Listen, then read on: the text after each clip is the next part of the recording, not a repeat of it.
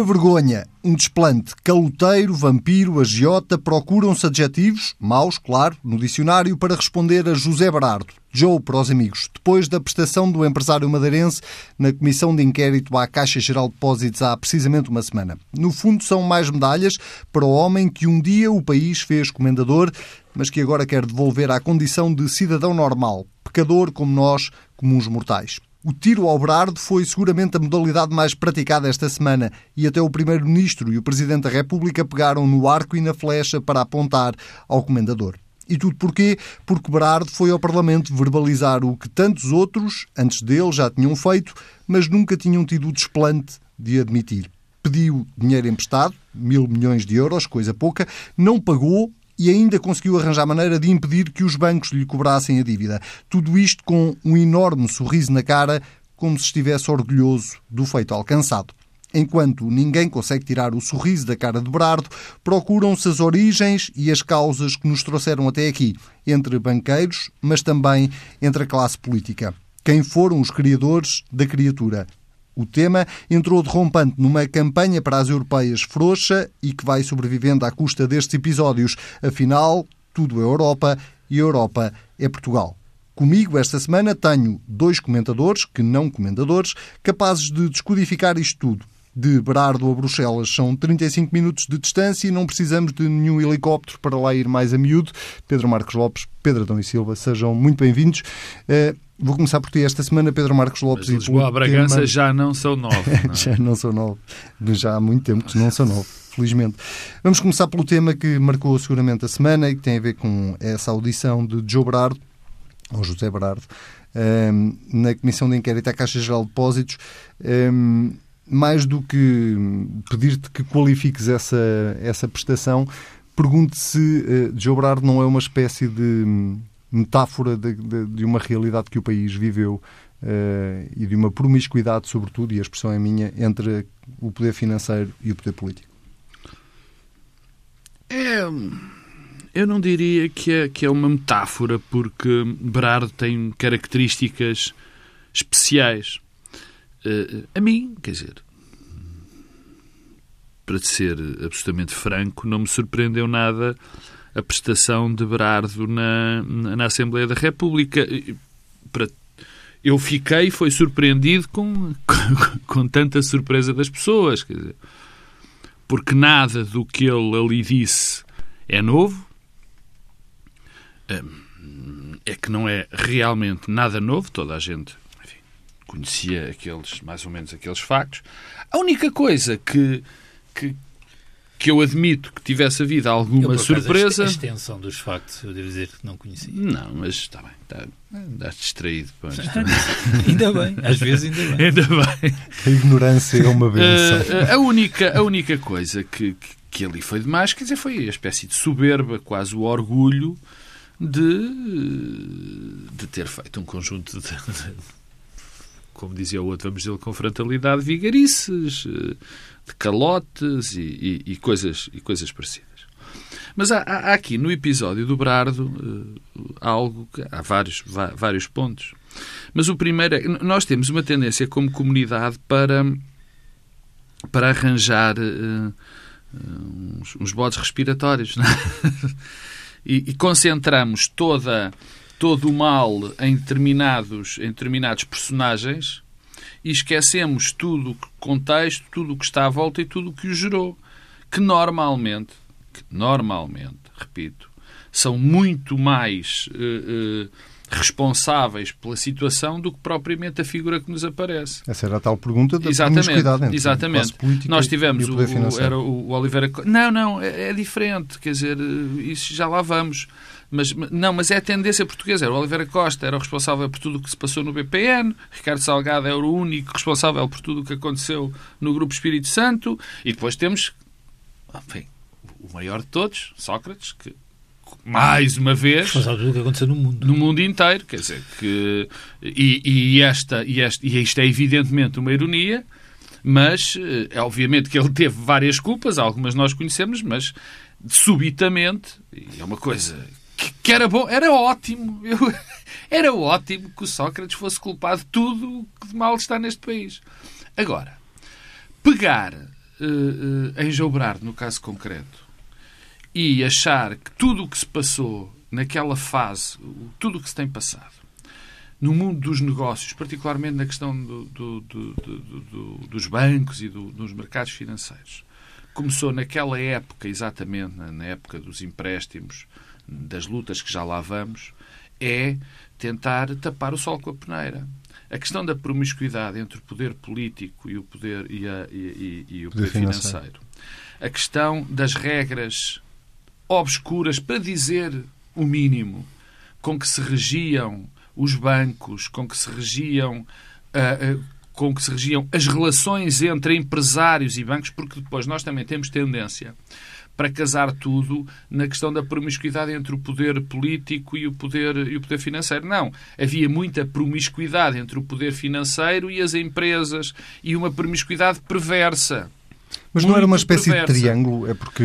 Não, não, nós temos que dividir as coisas. Nós tínhamos empresas, de facto, que faziam parte desse circuito. Sim. Tínhamos bancos que faziam parte desse Sim. circuito e tínhamos Sim, não, mas, partidos políticos não, mas, não, mas, mas eu, eu, estou a tentar dividir as coisas. Quando eu digo que nós não podemos olhar para este fenómeno e achar que este tipo de situações só aconteceu naquele período histórico concreto, estamos a dizer um violento disparate. Não, nós... Não, não, desculpa, Pedro, não, não, não, eu acho que ninguém diz que só aconteceu ali. Não, não, nós estamos não, é, não, não. Nós estamos é, com uma comissão de inquérito à Caixa sobre um oh, determinado oh, período. Não, mas é que o problema, sim, mas é que o problema, é que o problema é que nós temos a tendência que tu, que tu viste, o que tu viste, e a tendência que existe é de nós concentrarmos os problemas, acharmos que aquilo acontece naquilo, naquele momento e foi de geração espontânea. Aquilo é fruto de uma cultura. Como tu me dizias, aliás, e bem. Sim, não acho nada aquilo, que tenha sido geração claro, espontânea. Claro, aquilo não, foi, aquilo não foi de geração espontânea. Mas há dois fenómenos. É esse primeiro, que eu digo que não pode ser esquecido, que aquilo existia, que era bom que deixasse de existir, e se Berardo ajudar a que isto deixe de existir, eu suspeito que vai continuar, era ótimo e, portanto, por mim até podia ficar com a comenda e, e, e, e tudo. Acho isso absolutamente ridículo, patético mesmo. Quer dizer, concentrarmos a discussão se se deve tirar a comenda ou não, ou deixar a comenda. Mas deve-se tirar é, ou não deve? Quer lá saber, desculpa lá, oh, Selmo, quer lá saber se o homem tem a comer. Eu olho para a lista de comendas, realmente já foi tão abastardado tenho pena, porque a comenda é uma coisa que tinha devia ter, devia ter significado, mas já foi de tal maneira abastarda que lá saber se o homem tem uma comenda, se lhe atiram. Olha que eu estou muito preocupado com a comenda do João Brado. Faça aquilo que está. E isto fez uh, bandeira de campanha. Mas deixa-me, o caso concreto é muito interessante. O, o, o João Berardo é uma espécie de um peão, melhor, um bispo, porque não, foi só um peão numa guerra de poder que envolveu variadíssimas coisas neste país e muito importantes. A guerra do poder no BCP, onde, curiosamente, Berardo, no princípio, estava do lado certo, na minha opinião. Estava do lado de Paulo Teixeira Pinto. Estava do lado de Teixeira Pinto contra aquilo que o Jardim Gonçalves, Pinhal, Teixeiras Duarte e companhias limitadas queriam fazer com o banco. E tinham feito. E, tinham, e já tinham feito com o banco. Não, não é? vale a pena agora também esquecer o que, é não, que se passou não, claro, com a claro, claro, claro. Já tinham feito e queriam perpetuar essa situação. E queriam perpetuar a situação. Envolve a destruição, uma das maiores destruições nada criativas no tecido empresarial português, que é a destruição da Simpor. Porque a Simpor tem um, um papel muito importante neste processo. E depois entra, culmina com algo é verdadeiramente extraordinário, que foi a ida de Carlos Santos Ferreira e de Armando Vara da Caixa, para o BCP. da Caixa Geral de Depósitos para o BCP. Coisa que dá origem a que haja essa tese de que Sócrates, mais uma vez, estaria envolvido em tudo. Eu tenho que admitir que não sei. Toda a gente sabe, eu não sei. O que eu sei eu são os factos. No que eu sei é aquilo que aconteceu. Santos Ferreira e Armando Vara, de facto, depois deste processo todo, foram para o BCP. Portanto, e, e deixa-me só fazer um parênteses. E depois deste processo todo, foi depois de concederem, enquanto uh, gestores da Caixa Geral de Depósitos, Exatamente. vários empréstimos a desobrar que tinham como contraparte, muitas vezes, as próprias ações do BCP, para ele poder claro, uh, claro. Há, há travar aqui, a guerra no BCP. É? Coisas, é? Há aqui duas coisas que me, que me... Desculpa, Pedro. Termino já Uh, há aqui duas coisas que me perturbam e que acho que devem perturbar as pessoas. É quer dizer, concentrar isto no Berardo. Vamos lá ver. Ninguém, o Berardo, não entrou na sala da Caixa de Depósitos com uma metralhadora em punho e impôs que lhe dessem aquele dinheiro sem garantias nenhumas. Não foi. Portanto, os maiores responsáveis são pessoas que ainda andam por aí fora a, a, a, conceder crédito e a ter este tipo de trabalho. E é bom, e eu gosto sempre de fazer esta, esta divisão. Eh, eh, estamos a falar desta situação, agora estamos a falar desta situação concreta, porque depois mistura-se os créditos que foram dados a outras pessoas que já não têm nada a ver. E foi-lhe dado este dinheiro ele especular. Especular entre aspas, porque agora depois sabemos que estava ao serviço, provavelmente serviço de alguém. Não foi para abrir uma fábrica que correu mal ou uma loja que depois não teve clientes. Foi para especular. E ainda mais para especular sem garantias. Esse é o primeiro ponto. Essas pessoas que devem ser responsabilizadas. O segundo, que é o mais importante, é que são as consequências políticas disto. As, as consequências políticas globais. Quer dizer, os populismos em Portugal não vão chegar pela segurança, pela imigração, não. Vão chegar por isto é por as pessoas olharem uh, para esta situação e dizerem que, estão, que se vêem gregas para pagar a, a, a, casa e há um tipo que continua a ter uma vida absolutamente faustosa, daquelas coisas que nós vemos. Aliás, ele faz, eu estou a dizer isto porque ele faz questão de, mostrar. de a mostrar e de a exibir. Aliás, coisa que ele ele é ruidoso e, aliás, isso ajuda muito, porque há muitas pessoas que pediram este tipo de empréstimos e que agora estão muito caladinhas que não têm esse problema. Mas é este efeito terrível que isto pode ter sobre a credibilidade do próprio sistema. Pedro Adão e Silva, o que é que relevas de toda esta discussão em torno de, de Berardo? A, a, criatura ou o criador? Eu não sei quem é o criador, não é?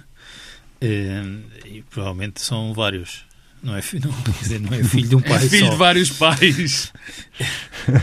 e alguns deles incógnitos. É, é, ainda incógnitos. Ainda. Não, não, não, não tenho as grandes expectativas.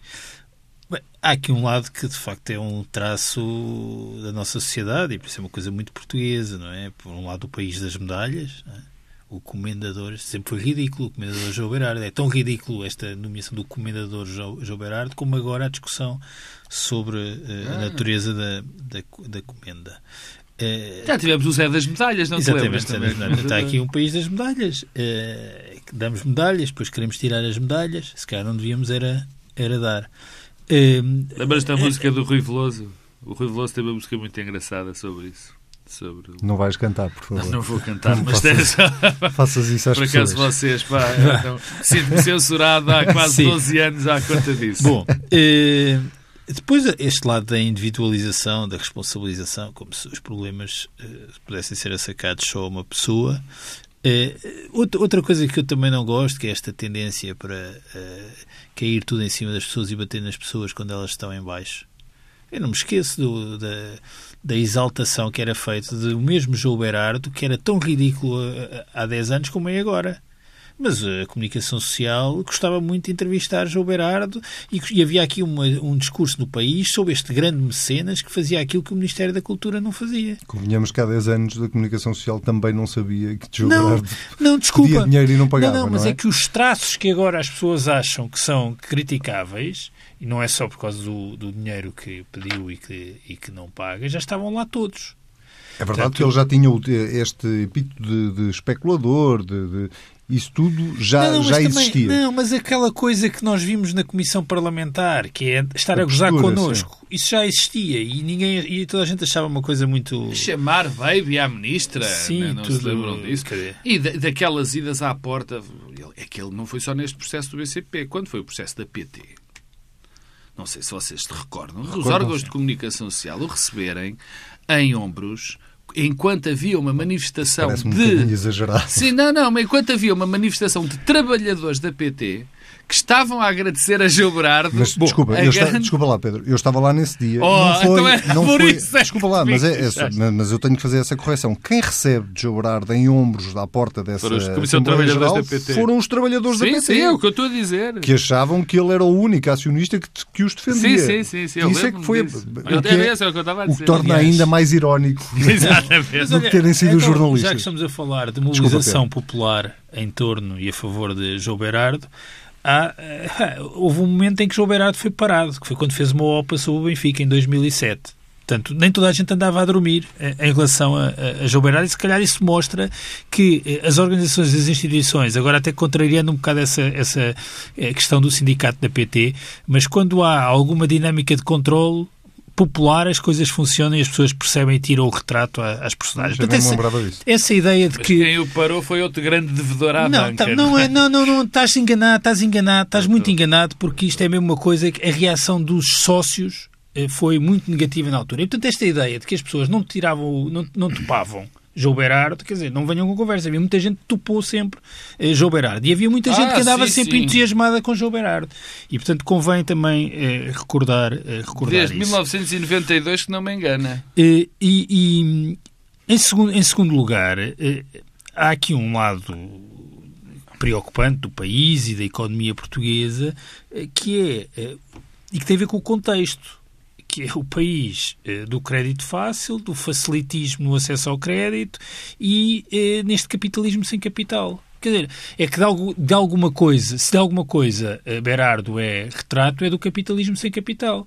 E nós percebemos que eh, há aqui uma nova elite empresarial, económica, é difícil chamar-lhe empresarial porque não tem nada, não é? É uma mão cheia de nada, que se formou e, não se, e, quer dizer, e aí começou a formar-se muito tempo antes deste período que agora estamos a falar, ah, e que se formou como uma elite alternativa a outras elites que já existiam, ah, e que, na verdade, tinham eh, enraizamento no tecido empresarial, com a criação de emprego, com empresas, e de repente surgiram estas pessoas que têm participações cruzadas, alavancadas no, no crédito fácil, ah, e isso é que é motivo de reflexão, é porque alguma coisa se passou na economia portuguesa que ali, a partir de algum momento nos anos 90, fomos substituindo uma elite por outra com eh, eh, efeitos catastróficos. Ah, e desculpem-me, José Sócrates tem muitas culpas em muita coisa, mas apesar de tudo, não tem eh, culpas neste processo de transformação, pese embora tenha também sido alguém que eh, se entusiasmou com esta renovação eh, das elites Houve uma eh, mudança, económicas. oh Pedro, deixa-me interromper-te ou acrescentar, porque houve, houve uma mudança de, eh, vou dizer uma palavra que não gosto, mas de paradigma em relação à, à, à produção de riqueza. Está associada à entrada ao euro, Ora à adesão no euro. ora bem, e está associada, à, à, à, à- está associada à entrada do euro e está associada também a outra coisa. Quando se virou, digamos, quando o, o setor terciário, e a banca e a venda de serviços entrou com mais força, onde era necessário muito mais dinheiro para entrar nesse tipo de atividades, isso teve um efeito evidente que os incentivos, eh, Incenti- eram todos incentivos errados. errados Eram todos passaram errados. a estar todos presentes e, portanto, foram esses incentivos errados, esse contexto institucional que tem a ver com o euro, com, Sim, sim, eh, sim. eh, eh, que eh, criou eh, A mudança das coisas para mudar, melhor. Claro. para mudar neste sentido. E, portanto, isto é resultado eh, de um processo mais estrutural eh, e, se calhar, menos individualizado, que é mais fácil nós responsabilizarmos individualmente alguém, mas o sistema passou a estar desenhado para criar eh, estes João Berardos, de versões mais extremas. Agora, eu devo dizer que há aqui um conjunto de coisas que eu tenho muita dificuldade em, em, em compreender e que são perguntas que eu acho que são mais ou menos óbvias depois daquilo a que temos assistido. É, é, é, afinal, quem é que é dono destas coisas todas que a comunicação social atribui sistematicamente a João Berardo? Já percebemos que eh, não é blindou, deu um golpe naquilo que tem a ver com a associação, a fundação que detém a coleção eh, de arte. Ah, e isso é relevante, porque é uma coleção de arte que está num museu que é público, eh, que tem um, um acordo, um contrato com o Estado. Eh, eh, se uma parte significativa da dívida é, é ao banco público, que é um banco, além de mais, que está vocacionado para eh, ter um espólio artístico, acho que tudo deve ser feito para expoliar João Berardo da coleção de arte. Acho que é mesmo assim que se deve fazer. Quer dizer, é o mínimo, é o mínimo que nós podemos eh, alimentar, é a expectativa de que a Caixa, já que não vai ter dinheiro em Caixa, que ao menos fique com a coleção que tem um valor significativo. E, portanto, espero que a criatividade jurídica e dos advogados, que é sempre utilizada eh, de muitas formas, desde logo para João Berardo conseguir fazer as alterações que fez aos estatutos, que agora sirva para, por uma vez, eh, eh, eh, as coisas funcionarem de sentido contrário. Mas eu pergunto, mas outras coisas afinal são de quem? Quer dizer, a Quinta da Bacalhoa, não devem faltar reportagens aí em revistas de fim de semana dos jornais. Aquilo afinal não é de João de Beirão, é de quem? Afinal, João Berardo é um testa de ferro? Ou é o quê? É que eu, sinceramente, eu devo ser uh, muito uh, desentendido nestas matérias, mas não consigo perceber. Não consigo perceber. Bom, a questão um é, oh Pedro, desculpa, mas se não há, desculpa interromper-te, mas se não há garantias pessoais, se João Berardo de facto não deu garantias pessoais, o resto do património dele não responde. Mas parece que o património não é dele. Bem, isso é outra história. Não, não, mas não é a mesma história. É que isso era dizer, não deu garantias pessoais e tem o património. Não, não, mas é que ele não tem património. Então aquelas coisas são de quem? Podem ser da família. Sim, mas sejam de quem forem diferentes. Não são dele, portanto, as notícias. Ele só tem uma garagem. É ele uma garagem. Não, não é dar um exemplo. de Berardo. Há N histórias por esse país. Ele tem uma garagem, Nuno vão... Vasconcelos tem uma mota d'água. Pessoas para não ficarem sem a casa, divorciam-se, colocam a casa em nome da mulher. Mas, isso é verdade, mas, mas essas pessoas não aparecem provavelmente é fraude à lei. Essas é? pessoas não aparecem na. Então estamos a discutir o quê? Ou, no caso de Concordarás que essas pessoas não aparecem na comunicação social como sendo detentoras no conjunto Ah, não, não vão ao Parlamento, não. Isso nem, não, nem, nem vão ao nem, Parlamento, nem, nem há reportagens e coisas a claro. dizer a Quinta da Bacalhau. Oh, Pedro, aliás, o problema aí, ah, o não... problema aí, as outras pessoas, o, o João Brardo, de facto, acaba por sofrer por ter uma boca grande e gostar de dar nas vistas. Que é normalmente uma coisa pouco avisada. Que é uma coisa normalmente pouco avisada. Principalmente para os vigaristas. Uh, pois, mas é que a maior parte deles faz a questão dos vigaristas, e há vários nestas circunstâncias. Ainda há pouco tempo, uma revista dá, fez uma primeira página com, com meia dúzia de caloteiros absolutamente gigantescos. Mas esses caloteiros gigantescos têm, fazem uma coisa mais avisada. Ficam é, calados. Não aparecem em revistas sociais, começam-se a dar muito bem com, com diretores de jornais sensacionalistas, falam muito com, com jornalistas e comentadores importantes e, portanto, ali aquilo uh, uh, fecha-se. Quer dizer, e, e, essa é uma das razões, mas eu deixo o Pedro acabar porque há não, não, coisa que eu quero contestar. Deixa-me só perguntar uma coisa ao Pedro. Uh, isto, isto tu estás a descrever não é um bocadinho também a prova de que o Estado é fraco com os fortes e fortes aqui muito entre aspas. Mas, Anselmo, eu não sei se é o Estado, porque apesar de tudo estamos a falar de bancos que tinham administrações, um deles um banco público, uma administração nomeada pelo Estado, mas quer dizer, a, a partir daí... Mas eu... não é só isso, então e o fisco? Gente muito então, bem o... preparada. Então, e a coleção Brardo e o acordo que o Estado assinou com a coleção Brardo, que agora de repente foi, percebe foi que... desculpa lá, deixa-me interromper, foi incompetência do Estado na negociação do acordo, mas é também evidente. incompetência do conjunto de bancos que agora intentou uma ação uh, coletiva, não é? Que permitiram, por exemplo, alterações nos estatutos da associação, fundação, Sim, já não sei. Já nos perdemos. E, e, e, e que diluiu, e que diluiu a posição dos bancos. E, portanto, não compreendo, mas assim, é, é, é também é uma coisa muito nossa que é responsabilizar o Estado, os seus políticos. eu digo o Estado. Ah, mas quem for, oh, Ansel, mas quem foram as pessoas que nos bancos, onde é que não é só a Caixa, agora olhamos para o conjunto dos bancos, quem foram as pessoas que nos bancos avaliaram e autorizaram o crédito a João Berardo? Bem, já há notícias de que na Caixa Bom, isto não terá nomeadas, passado... Algumas foram nomeadas certo. pelo Estado. Certo, mas... E pelos políticos. Sim. Certo, certo, não, não é verdade tu, tu não, estás é a dizer. O Estado é representado não, por não é verdade, sabes porquê? Porque uma coisa é, é ficar demonstrado que na Caixa Geral de Depósitos, que é aquilo que conta uh, o teu argumento, uh, os procedimentos normais de concessão de crédito, até a clientes desta dimensão, não foram cumpridos. E aí há uma responsabilidade da administração nomeada pelos sucessivos governos, das administrações nomeadas pelos sucessivos governos. Eu não sei exatamente em que momentos é que Berardo levantou este capital todo, mas imagino que não tenha sido só uma vez e tenha sido ao longo de um período grande. portanto, se os procedimentos de concessão de crédito não tiverem sido seguidos, há uma responsabilidade, naturalmente. Mas se tiverem sido seguidos, as administrações ainda não são responsáveis se os procedimentos forem cumpridos. Na banca privada nem sequer se coloca essa questão. É como é que é possível conceder crédito com as garantias aparentemente inexistentes que, que foram dadas. Ah, e essa resposta, eh, o, o, quer dizer, o argumento geral que pode ser feito mas não precisa primeiro, precisa primeiro de resposta em relação à concessão. Sim, mas, mas não, tá bem, mas, não, mas, aqui, mas tu tá, eu acho que vocês estão a misturar duas coisas. Uma coisa é a situação da Caixa de Depósitos vis-à-vis -vis guerra do BCP. E nesse caso concreto, nós sabemos que é que emprestou o dinheiro e não foi durante um longo período de tempo, foi um curto período de tempo, para quem emprestou dinheiro para especular. Sem garantias. Nós sabemos quem foi. E não foi durante um longo período. Outra coisa. E, portanto, aí não se cumpriram nem requisitos de coisa nenhuma. Aí, obviamente, que houve algo que é que está por explicar, que convém ser explicado e que está ali, chapado.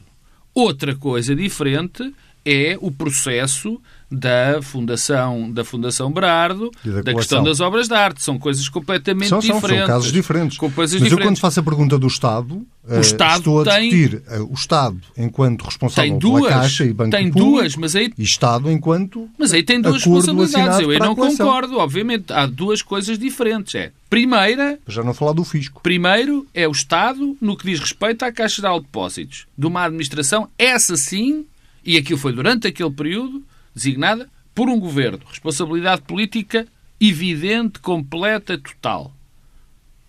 A segunda é incompetência generalizada, na minha opinião, também do Estado. Porque aqueles tipo de contrato e terem distraído, se terem distraído naquele contrato, deixarem, fazerem, por exemplo, já não sei quem é que foi, que deixou que eh, nós olhamos para a fachada da, da, do CCB e está lá o nome do nosso do nosso amigo. Portanto, eu acho que aqui houve, e não tenho medo das palavras, uma gigantesca responsabilidade do Estado nestes dois processos. O Pedro eh, tem, chama a atenção, obviamente, também dos, do, do, dos bancos privados, mas estes aí amanhem-se.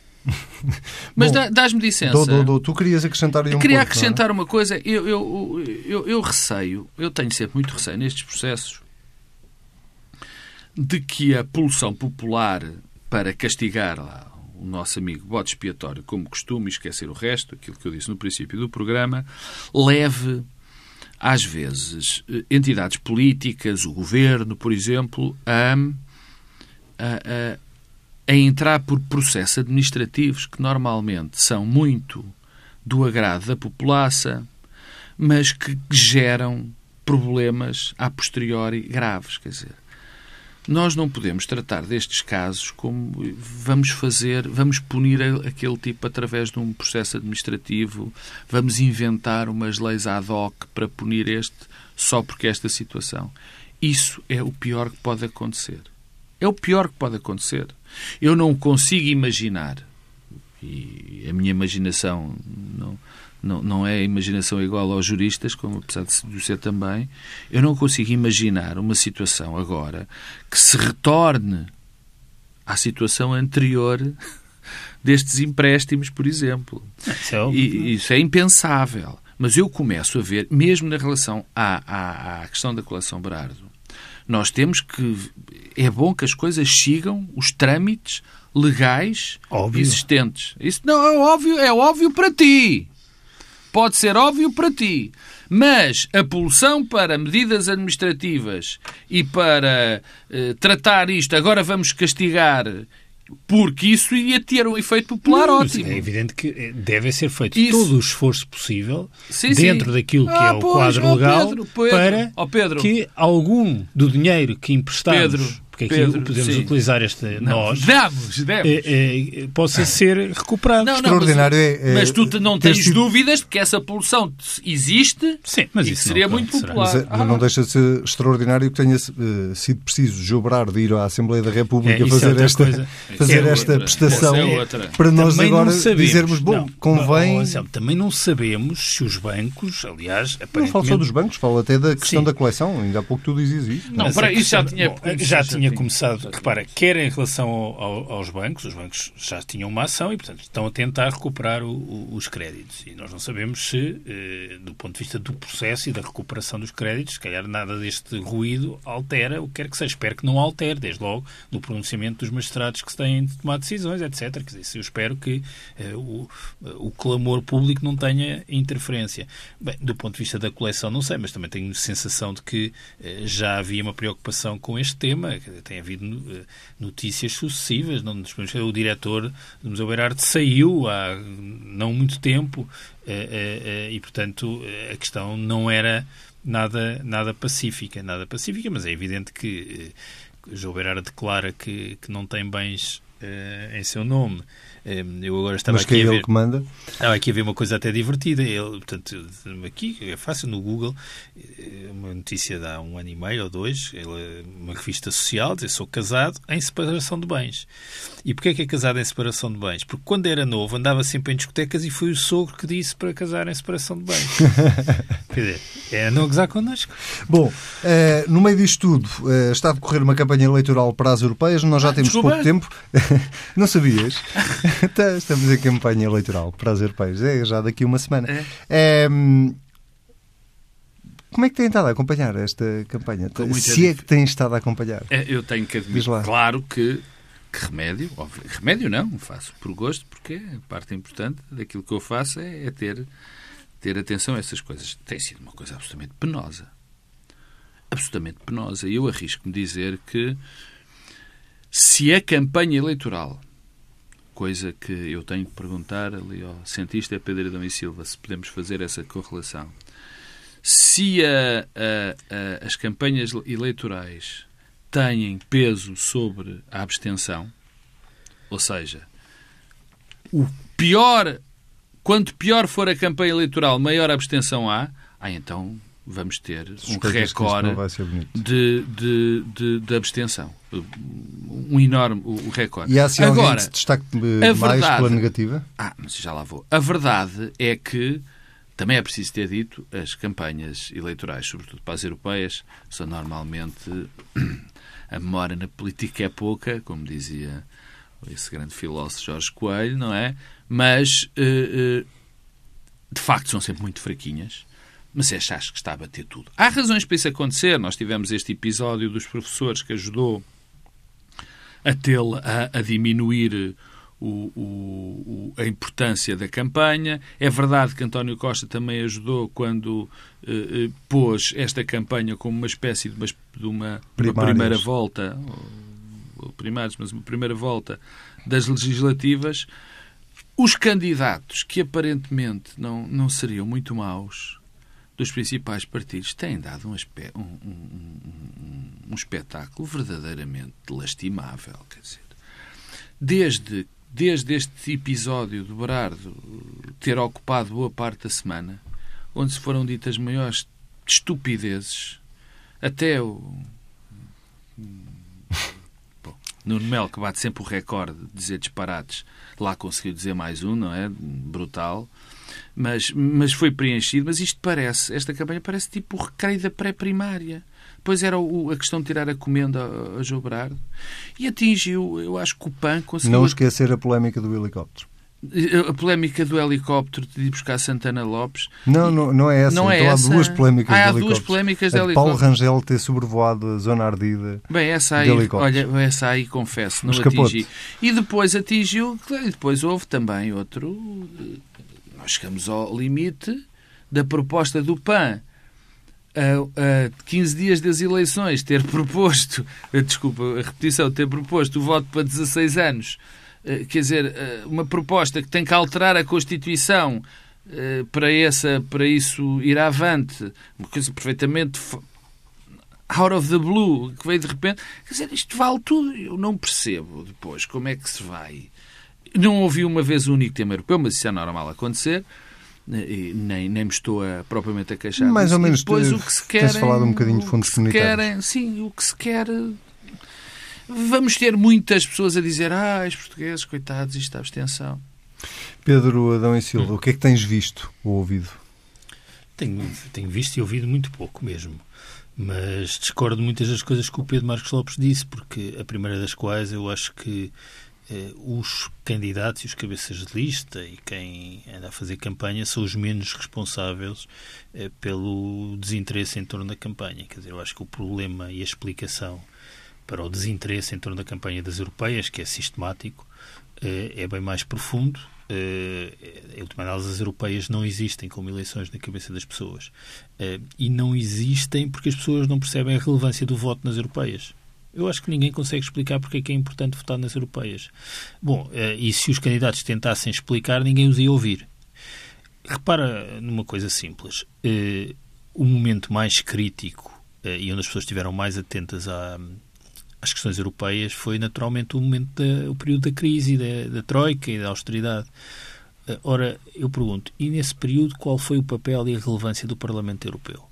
Contou para alguma coisa? Contou para muito pouco. E, portanto, agora estão a pedir voto às pessoas para uma instituição que ninguém consegue eh, perceber bem eh, qual é a relevância. Quer dizer, eh, o processo de construção e a Europa é e continua a ser uma experiência essencialmente intergovernamental, em que o que conta é o Conselho ou as formações do Conselho ou o ECOFIN eh, e não tanto o Parlamento Europeu. E, portanto, as pessoas percebem que o voto conta para pouco. E todos os sinais, e aí há uma responsabilidade grande dos partidos e que é manifesta na, na campanha, esse é o segundo ponto, todos os sinais que são dados são de nacionalização das eleições europeias. Um, o governo e o PS que transformou as eleições numa espécie de referendo ao governo, isso foi assumido, escolhe dois ministros para o, para o princípio da lista, mas depois a dinâmica cotidiana de campanha que é toda marcada pelo acontecimento nacional. Esta o campanha, António Costa, que está nos cartazes. É? Esta campanha não se distingue em nada de uma campanha das legislativas, mas distingue-se de uma campanha das legislativas porque as pessoas não percebem qual é o valor e o impacto do, do seu voto. Nas uhum. narrativas as pessoas percebem que votar tem consequências. Aqui não percebem, o que aliás dá incentivos perversos de desmobilização, mas também de utilizar o, o voto de forma muito mais emocional e menos racional, o que explica também porque é que há tanto voto de protesto sempre eh, nas europeias, porque é que há partidos que tendem a ter mais eh, votos nesta altura. Mas os temas têm sido tudo menos temas que têm a ver com a Europa. E quem arriscasse falar da Europa, eh, e, há, e verdade seja dito, eu acho que todos os candidatos, se nós eh, ouvíssemos ou ou estivéssemos atentos ao conjunto das suas intervenções, fazem esse esforço, mas essa é a parte que não existe mediaticamente. Mas isso é sempre assim. É todas. sempre assim. A formatação mediática está toda também para escolher aquilo que tem a ver com a agenda do dia. O helicóptero...